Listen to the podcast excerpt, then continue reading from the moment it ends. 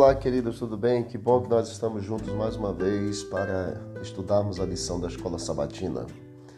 Lição número 13, a última lição deste trimestre, na qual nós falamos sobre aliança. E esta semana, a vida na nova aliança. João 10, versículo 10 é o verso principal e diz assim: Eu vim para que tenham vida e a tenham em abundância. Embora o resultado grandioso, a promessa da aliança seja evidentemente a vida eterna e o um mundo renovado, nós não precisamos esperar a chegada desse dia para desfrutarmos das bênçãos da aliança. O Senhor se interessa pela nossa vida hoje.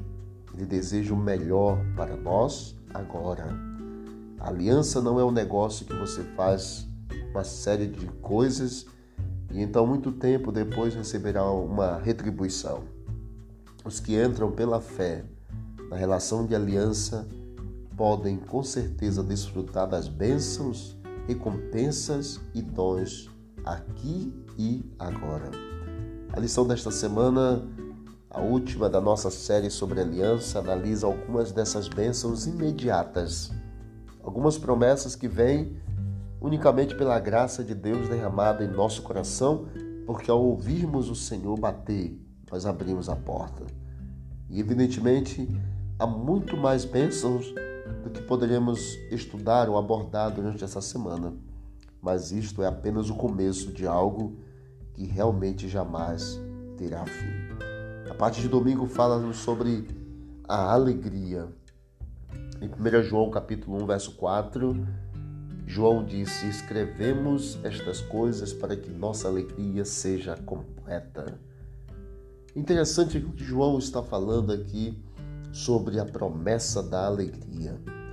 Muitas das vezes, como cristãos, nós somos instruídos a não ficarmos ou não firmarmos a nossa religião em sentimentos, a entender que fé não é sentimento e que precisamos ir além dos nossos sentimentos. De fato, isso é verdade.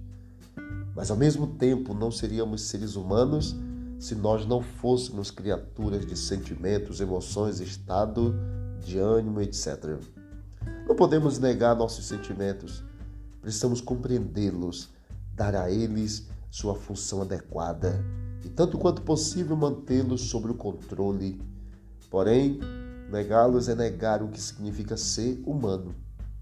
De fato, como declara este verso do 1 João verso 4, não apenas devemos ter sentimentos, neste caso alegria, mas eles devem ser plenos, devem ser verdadeiros.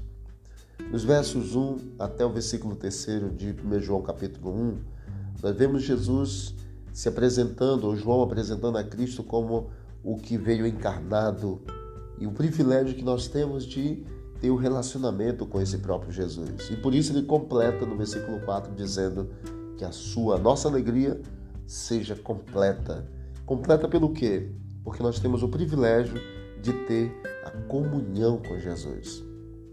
João ele foi um dos doze primeiros discípulos de Jesus, esteve presente quase desde o início do ministério de três anos e meio de Cristo, testemunhando algumas das suas coisas das coisas mais maravilhosas sobre Jesus Cristo. Ele esteve junto à cruz no Getsemane, ele esteve na transfiguração. Portanto, como testemunha ocular, João certamente era qualificado para falar sobre o assunto de Jesus Cristo. Jesus abriu o caminho para que entrássemos nesse relacionamento íntimo com o Senhor.